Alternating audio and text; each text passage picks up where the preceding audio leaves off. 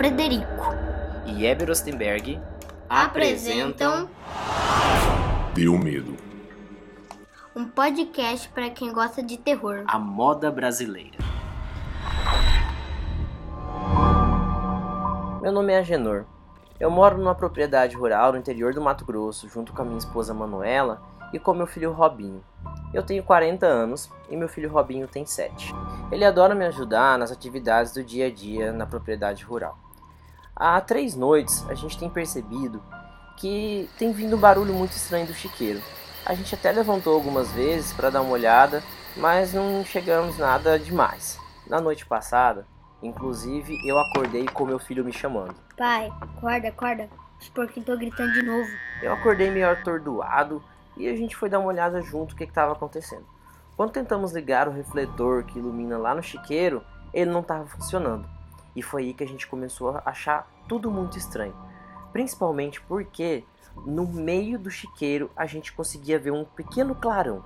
No começo eu fiquei com muito medo, mas quando eu vi a luz se mexendo, aí deu medo. Eu pedi então pro Robinho ficar em casa e buscar uma lanterna. Enquanto isso, eu fui andando bem devagar rumo ao chiqueiro para verificar se era alguma pessoa, se era algum bicho, alguma coisa que estava acontecendo.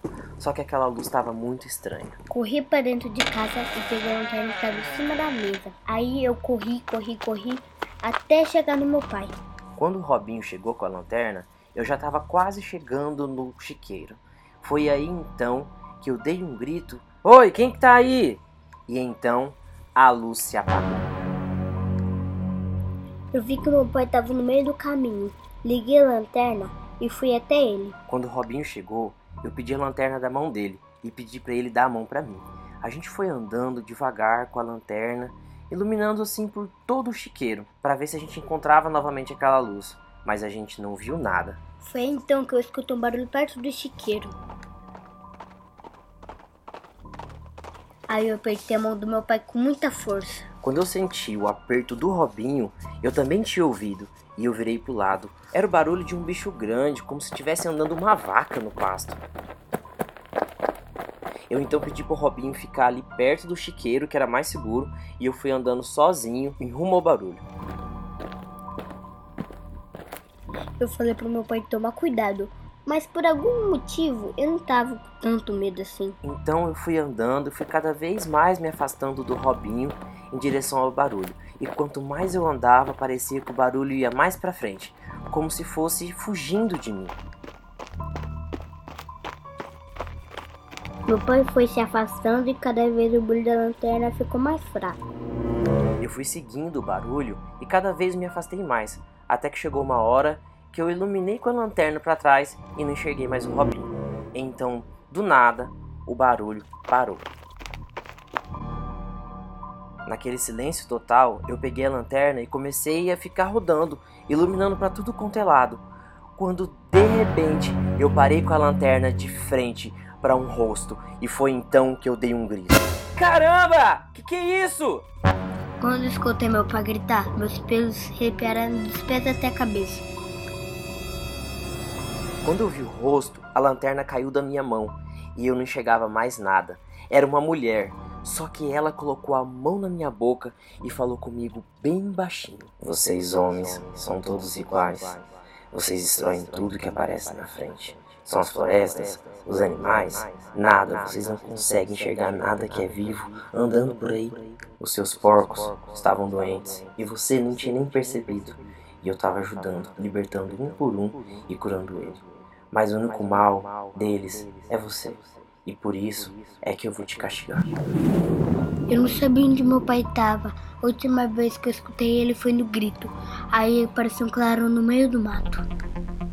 Depois que a mulher sussurrou essas palavras para mim, eu senti um impacto no meio do meu peito, como se eu tivesse levado um coice de uma vaca. Então que um clarão apareceu na minha frente e um calor enorme veio no meu corpo de cima para baixo.